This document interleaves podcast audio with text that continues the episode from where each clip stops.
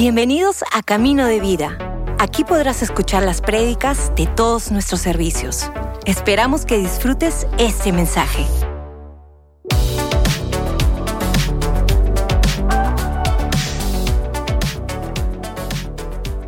Hoy día tengo una de estas enseñanzas que a mi manera de mayormente hablar y ministrar, lo que voy a hacer hoy día es voy a dar muchos versos.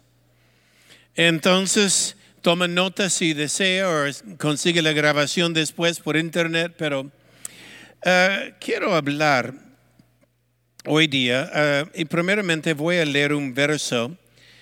Mejor leo el verso primero. Apocalipsis capítulo Apocalipsis capítulo 16. Leo de verso 4 en adelante. Está hablando acerca de las copas de ira. Está hablando del juicio de Dios. Dice el verso 4, el tercer ángel derramó su copa sobre los ríos y sobre las fuentes de las aguas y convirtieron en sangre.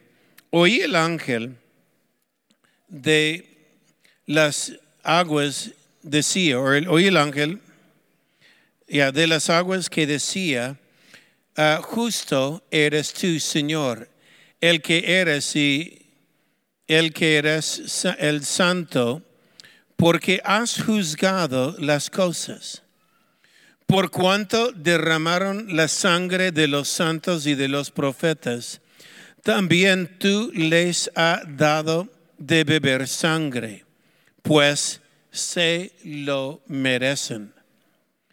También oí otro que decía, otro que desde el altar decía, ciertamente Señor Dios Todopoderoso, tus juicios son verdaderos y justos.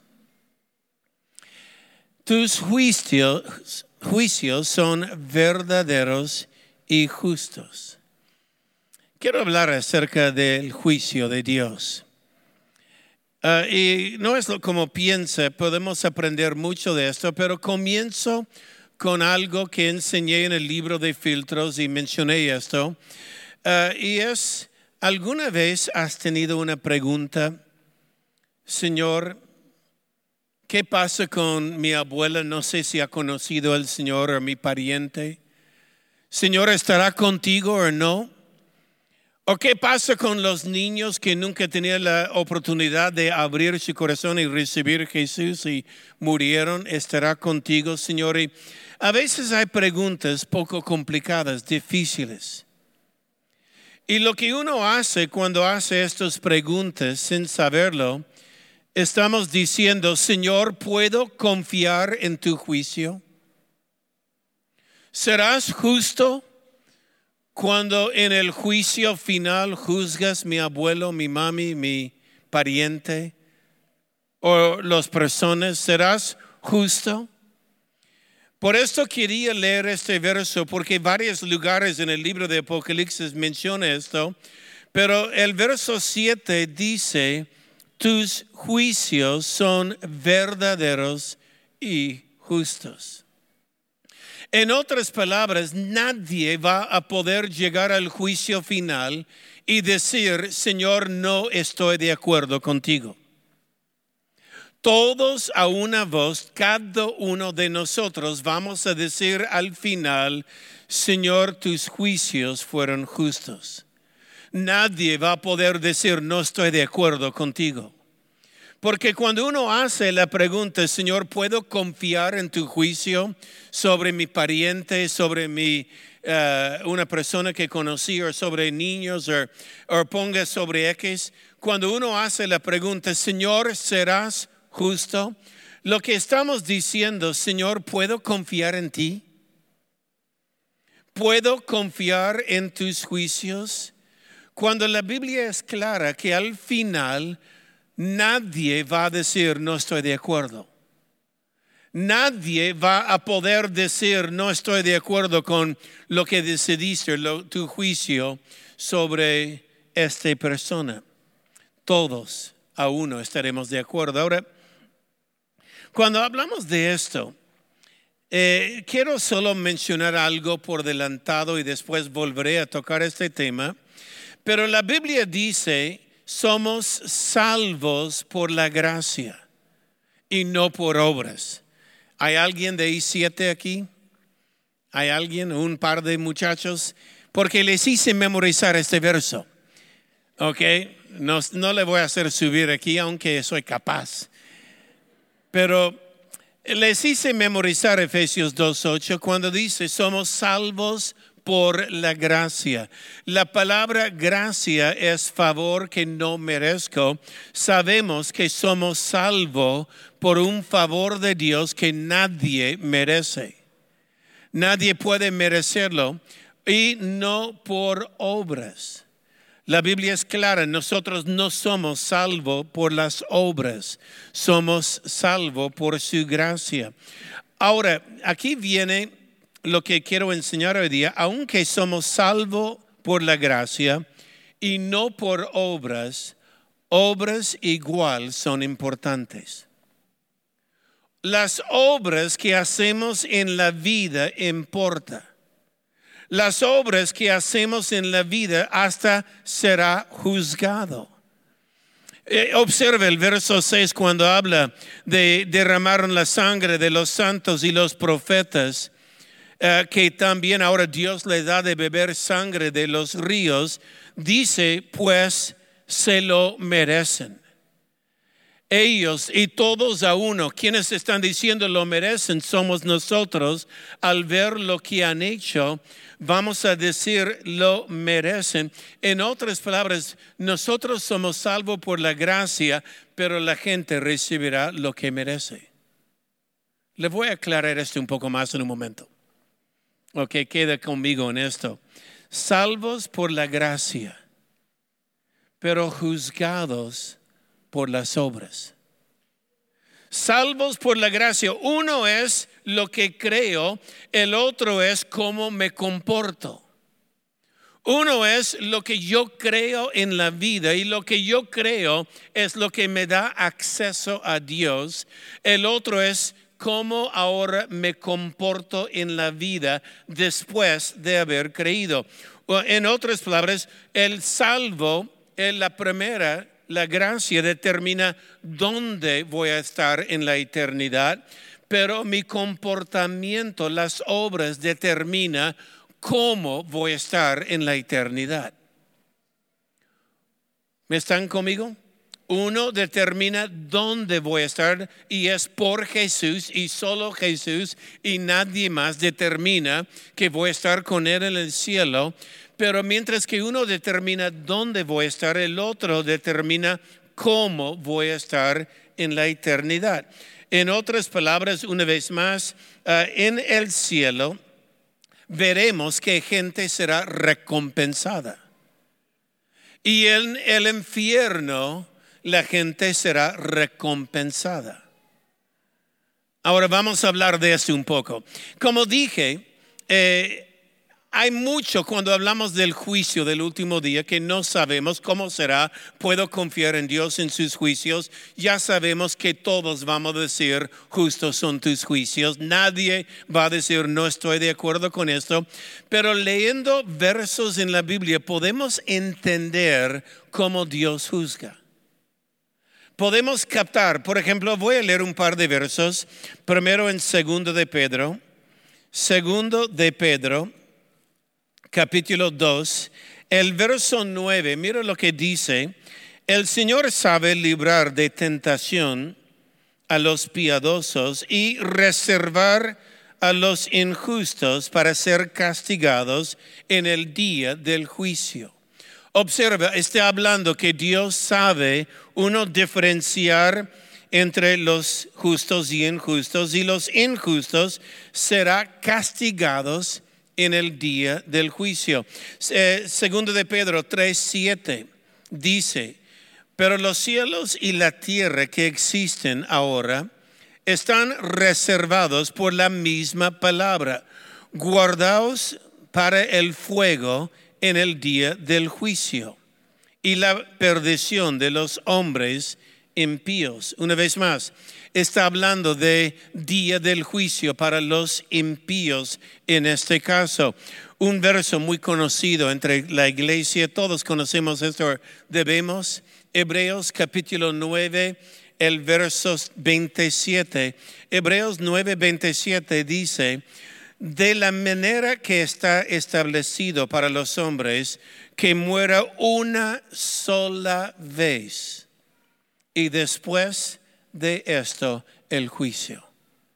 La Biblia es clara, el hombre vive una sola vez y después el juicio. Ahora tenemos una sola vez, no volverás, no hay reencarnación si uno crea en la Biblia. La Biblia es clara, el hombre vive una sola vez. Por esto somos salvos por la gracia, pero si yo vivo una sola vez y después el juicio y después la eternidad, lo que uno hace en esta vida importa. Lo que hacemos ahora importa. Ahora, hablamos un poco más. Una sola vez, ahora vivimos. Tenemos este regalo que se llama la vida. Es un regalo de Dios tener la vida. Y estamos en esta vida una sola vez. La Biblia dice, después de esto, el juicio, la muerte, el juicio. Eclesiastes nos da algo de claridad en esto. Dice Eclesiastes 12, el verso 14. Pues Dios traerá toda obra a juicio, juntamente con toda cosa oculta, sea buena o sea mala. Sea buena o sea mala, Dios va a traer todo junto abiertos, lo que sea. Ahora, lo que estamos diciendo es, viene un día donde todos serán juzgados, cristianos y no cristianos. Cristianos, si hemos aceptado al Señor, entramos en la presencia de Dios por eternidad. No cristianos, si no has aceptado al Señor, la Biblia habla del infierno la separación de Dios por la eternidad. Y la Biblia habla de la diferencia entre cristiano y no cristiano. Ahora, lo que estoy diciendo, todo será juzgado en este día. Ahora, ya hemos dicho, somos salvos por la gracia. No por obras, pero obras importa. Entonces yo le hago una pregunta. Si somos salvos por la gracia y no por obras, ¿el juicio será por gracia o por obras? ¿Seremos juzgados por la gracia recibida o por las obras?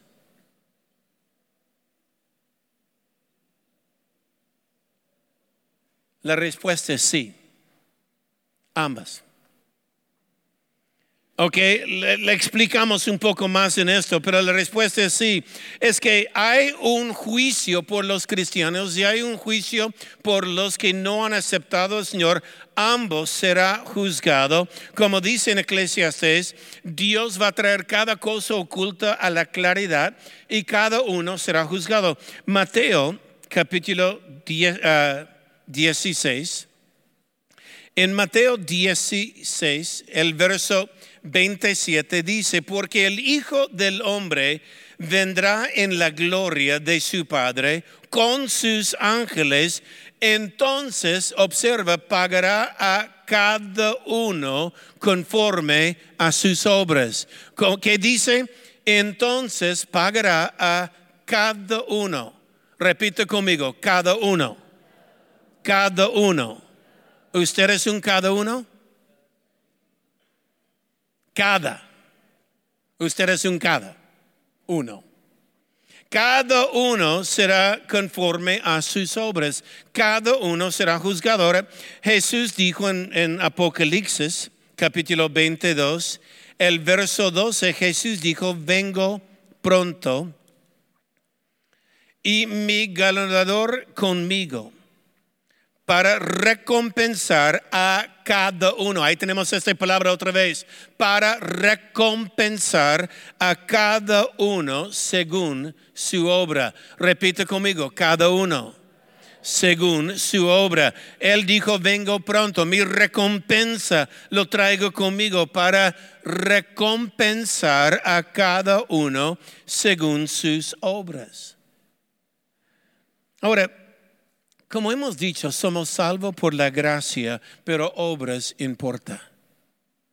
Las obras que hacemos en la vida importa. Y es más, seremos juzgados por las obras aun siendo cristiano. Y le explico esto en un momento, pero uno es mi creencia, otro es mi comportamiento. Y créeme, cómo te comportes como cristiano importa. No puede decir soy cristiano, pero hago lo que me da la gana. No, cuando uno tiene un encuentro con Jesús, cambio viene. Hay un antes y un después. Yo recuerdo mi vida antes de Cristo. Conozco lo que Dios ha hecho en mi vida. No soy el mismo. Dios me ha cambiado, me sigue cambiando. Gracias a Dios por ello. Entonces, la primera es mi creencia. Mi creencia determina dónde voy a estar en la eternidad. El otro es mi comportamiento que determina cómo voy a estar en la eternidad. En otras palabras, será recompensado según las obras. Ahora, el juicio por un cristiano, como digo, eh, no es por lo que eh, por, por, lo que creas, el juicio por un cristiano, ya eres acepto, ya estás en la presencia de Dios, pero su comportamiento será juzgado. Mira lo que dice Primero de Corintios y lo leo. Um, he escrito porque tengo tantos versos, pero prefiero leer esto. Primero de Corintios capítulo 3. Primero de Corintios 3. Leo de verso 10 en adelante. Dice, conforme la gracia de Dios que me ha sido dada, yo como perito arquitecto puso el fundamento y otro edifica encima pero cada uno mira cómo sobre edifica. Está diciendo, hay gracia, pero edificamos y mira, mira bien qué estás edificando. Mira bien cómo estás edificando este edificio. Mira el verso 11. Nadie puede poner otro fundamento que, eh, que Él está puesto, el cual es Jesucristo si alguien edifica sobre Jesucristo, sobre este fundamento con oro, plata y piedra preciosa, o con madera, madera, heno y orasco, la obra de cada uno, ¿qué dice una vez más? La obra de cada uno se hará manifiesta porque el día la pondrá al descubierto, pues por el fuego será revelada la obra de cada uno, sea la que sea, el fuego la proveerá. El verso 14 dice, si permanece la obra de alguno que sobreedifica, recibirá recompensa. Si la obra de alguien se quema, sufrirá pérdida, pero si bien él mismo será salvo. Una vez más, ¿qué estás construyendo su vida? ¿Sobre madera, heno, orasco o sobre oro, plata? y piedras preciosas. La Biblia dice, algunos cuando viene el fuego o está siendo probado en el día de juicio, ya no tendrá nada porque ha construido sobre lo temporal en la vida, no tendrá nada aunque será salvo no tendrá nada aunque será salvo. Otros que han construido con oro, plata y piedras preciosas. En otras palabras, es posible ser creyente, cristiano y construir sobre cosas temporales. Es posible ser cristiano y construir nuestra vida también sobre cosas eternas. En otras palabras, ¿Cuál quieres ser en tu vida? ¿Qué quieres hacer? ¿Quieres ser un cristiano sobre algo temporal? ¿Mi vida construir todo sobre cosas temporales? ¿O quiero que mi vida sea construida sobre algo eterno? Voy a leer varios versos más, un par de versos de Mateo capítulo 6, un pasaje conocido, pero leo en este contexto Mateo 6, el verso 1. Observe lo que dice Jesús, guardaos de hacer vuestra justicia delante de los hombres para ser visto por ellos. De otra manera, no tendrás recompensa de vuestro Padre que está en el cielo. Está hablando el día de recompensa. Y la Biblia dice, algunas personas en la tierra hacen obras para ser visto delante de los hombres. En otras palabras, le gusta el aplauso. ¿Te gustó? Ok, te aplauden. Ay, qué hermoso. Mira lo que has hecho, mira lo que has dado. Y te aplauden. Hay algunos que le gusta el aplauso. La Biblia dice, está bien, esta es tu recompensa. Ya recibiste. Pero cuando leemos adelante, cuando pues des limosna, no lo hagas tocar la trompeta delante de ti como hacen los hipócritas en las sinagogas, en las cuales para ser alabado por los hombres, de cierto os digo que ya tienen su recompensa, pero cuando des limosna, no sepa tu izquierda lo que hace tu derecha, para que tu limosna, uh, eh, lo, des tu limosna en secreto, el Padre, que ve lo en secreto, te recompensará en público. La Biblia dice lo que hacemos cuando lo hacemos por Dios, vendrá el día que Él va a recompensarlo. Hay algunos que le gusta el aplauso, que toca trompeta, ta, ta, ta, ta, ta, voy a dar algo, míreme. Ok, ya recibiste tu recompensa. ¿Es lo que quieres? Hay recompensa y hay posibilidad de construir su vida sobre cosas eternas y sobre cosas temporales. Primero de Juan 2:28 dice, ahora hijitos, permanecer en Él, para que cuando se manifiesta, cuando Él venga, tengamos confianza, para que en su venida no nos alejamos de él avergonzado. Yo creo que habrá muchos de nosotros, yo sé que seré yo entre ellos avergonzados. Hay un, le explico. Hay un verso en Apocalipsis que dice, Él se va, Él va a secar cada lágrima. Él va a secar cada lágrima, pero observa, en el principio habrá lágrimas. Y yo creo que cuando yo llego al cielo y veo lo que pudiera haber hecho, si hubiera creído, si hubiera hecho algo, si hubiera actuado en fe, como cuando sentí el impulso en mi corazón y no hice nada, cuando yo veo lo que pudiera haber hecho, yo sé que voy a llorar.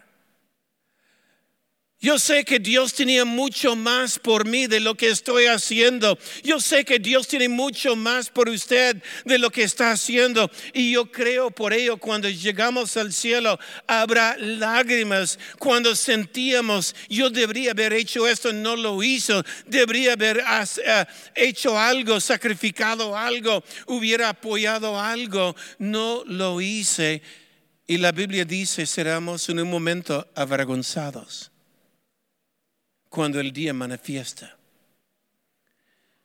Felizmente Él va a secar las lágrimas después. Pero recuerda el verso cuando hablando de tesoros, no guarda por usted tesoros aquí en la tierra donde todo se oxida, guarda más bien tesoros en el cielo. Hay una recompensa en el cielo hay una recompensa. Es que hay algunos que creen en Jesús, pero no caminan con Él, no han dado toda su vida a Él. Por esto la Biblia dice, guardaos tesoros en los cielos, guarda para ti mismo en el cielo, para que cuando llegues está esperándote.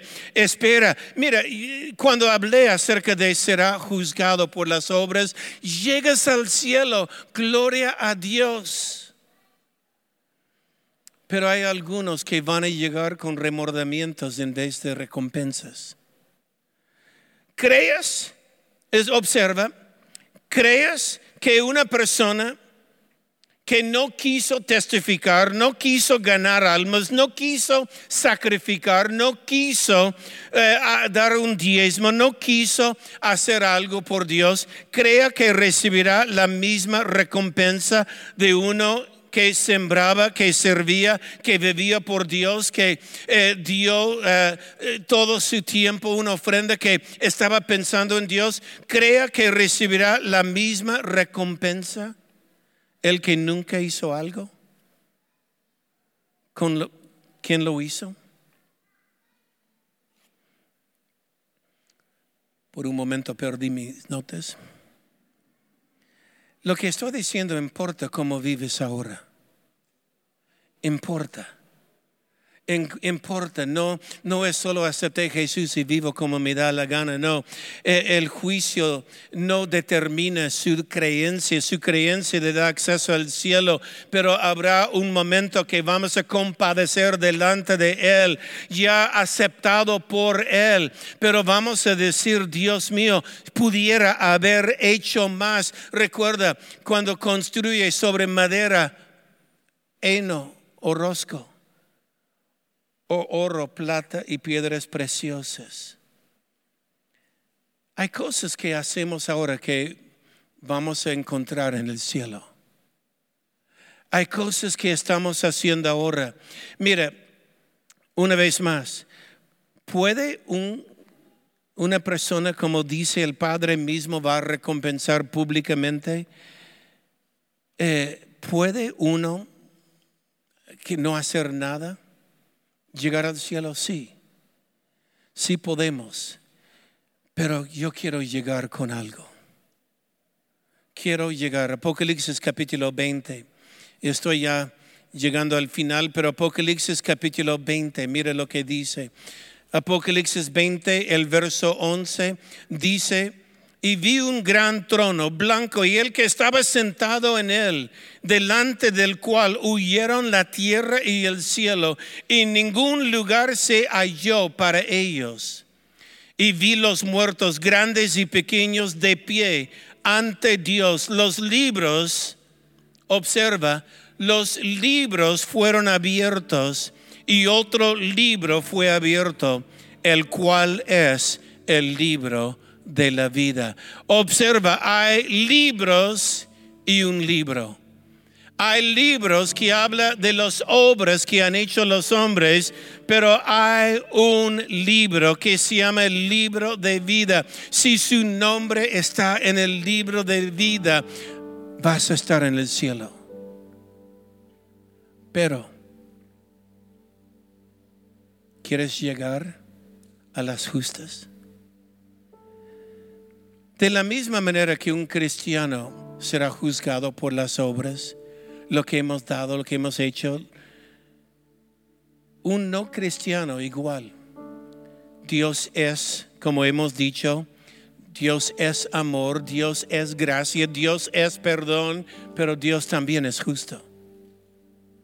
Dios también es justo. Entonces yo le hago una pregunta, ¿recibirá alguien que ama su familia y alguien que apoya a sus hijos y apoya a otras familias de vez en cuando, pero rehúsa recibir Jesús, por lo cual no tiene acceso al cielo, porque rehusó abiertamente, negó Jesús, pero igual amó su familia, amó a personas, sus vecinos y ayudaba a la gente. ¿Recibirá este hombre el mismo castigo?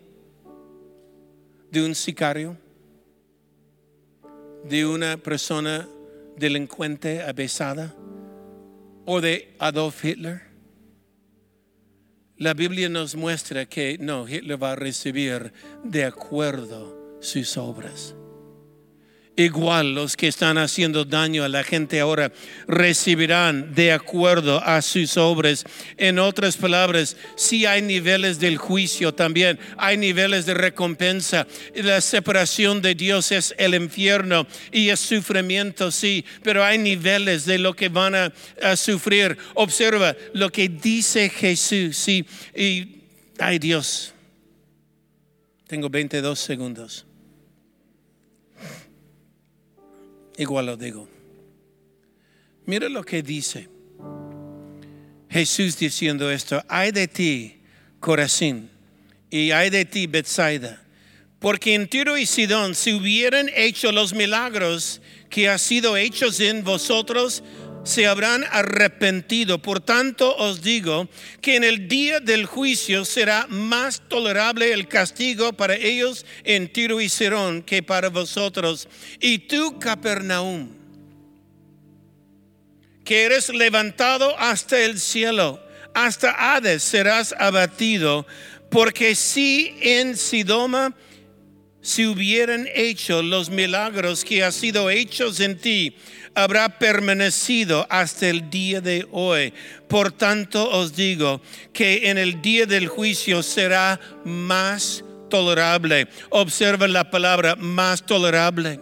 Cuando hacemos visita a la Tierra Santa en Israel, uno de mis lugares favoritos de ir es Capernaum. Capernaum es una ciudad bíblica donde Jesús hizo la mayoría de sus milagros. En Capernaum, él sanó la suegra de Pedro. En Capernaum levantó, resucitó una niña de los muertos y sanó paralíticos en Capernaum. Capernaum es el lugar donde abrieron el techo y bajaron el paralítico por el techo. Y la Biblia dice, si en Sodoma y Gomorra hubieran visto los milagros que tú has visto, Capernaum, hubieran arrepentido. Y Capernaum Jesús dijo, un juicio sobre ellos. Hoy día Capernaum es vacío, es un desierto, no hay nada. No hay nada. Pero solo quería mencionar la palabra más tolerable. Será más tolerable. En otras palabras, más tolerable, menos tolerable. Tolerable. tolerable. Es lo que dije. Más y menos niveles. Más tolerable, menos tolerable. Una vez más, Dios es un Dios de misericordia. Dios es un Dios de gracia. Dios es un Dios de amor. Dios es omnisciente. Dios es omnipresente. Pero Dios es justo. Nadie va a poder decir, Señor, tu juicio fue injusto. Y la Biblia dice, cada uno de nosotros algún día vamos a estar delante de este trono. Cada uno cristiano será recompensada. El mundo será también recompensada por las obras malas que han hecho. El día vendrá. Yo recuerdo cuando estaba en un campamento, a veces en colegio, recuerdo cuando usted estaba en colegio y al final de la temporada, final del campamento, había recompensas. Le dieron una cinta al chico que tenía el mejor comportamiento. Le dieron una cinta al chico que era más puntual. Uno de los más deseables, el chico más amable. Había recompensas. Yo nunca sabía que iban a dar recompensa, por esto nunca me porté bien y nunca recibí uno.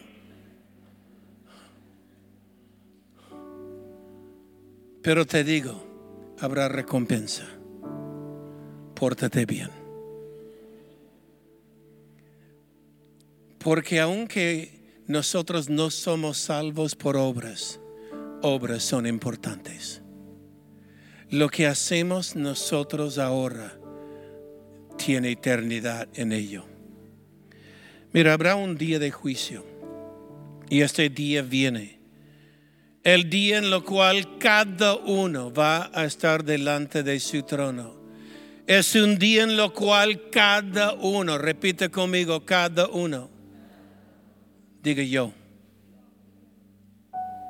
cada uno. La cura, lo que necesitas, Jesús porque cuando la Biblia dice, cuando uno abre su corazón a Jesús, Él le da vida y vida eterna. Solo esto, abrir tu corazón a Jesús. Jesús dijo, se habla de nacer de nuevo.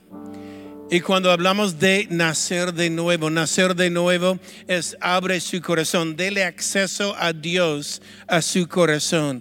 ¿Por qué tengo que nacer de nuevo? Porque Dios te ama, pero Él no invade su vida contra su voluntad. Dios es amor y el amor nunca es una obligación. Nadie te puede obligar a amar. El amor solo es auténtica cuando es voluntad propia. Dios te ama. Pero Él no invade su vida contra su voluntad. Él espera invitación. Si usted abre su corazón a Él, la Biblia dice que Él entra su vida y comienza un caminar contigo. Este es lo que yo dije, el pase de un lado al otro. Acceso nacer de nuevo. Jesús dice en Juan 3, los que nacen de nuevo tendrán vida y vida eterna. ¿Qué quiere decir? Una vida que vale la pena vivir y un para siempre con Él. Si nunca has hecho esta oración de decir, Jesús, entra en mi vida, quiero nacer de nuevo. Si nunca has hecho esta oración, ¿puedo tener el honor de orar con usted en este momento?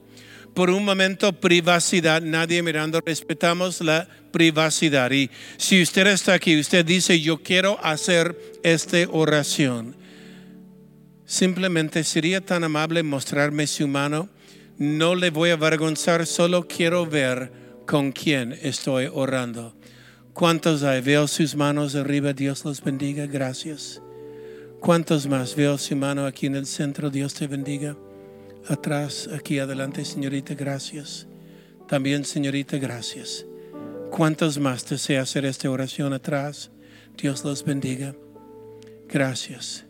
Dios te bendiga ahí. Dios te bendiga. Gracias. Bajen sus manos. Yo voy a hacer una sencilla oración y yo invito a los que han levantado su mano, por favor repita esta oración conmigo. Diga las palabras con sinceridad, pero diga estas palabras a Jesús. Pido una vez más que cierren sus ojos. Es para no distraerse con alguien a su lado. Ponga su mente en Jesús y repita esta oración conmigo. Ahora mismo repita. La iglesia, acompáñalos, por favor. Padre nuestro que estás en los cielos, hoy día yo quiero entregar mi vida a Jesús. Señor Jesús, yo creo en ti y yo sé que has muerto por mí. Perdóname por mis pecados y entra ahora en mi corazón. Hazme un hijo tuyo y enséñame Jesús a vivir por ti el resto de mi vida. En el nombre de Jesús. Amén. Gracias por escucharnos. Si hiciste esta oración, conócenos en caminodevida.com y encuentra tu siguiente paso.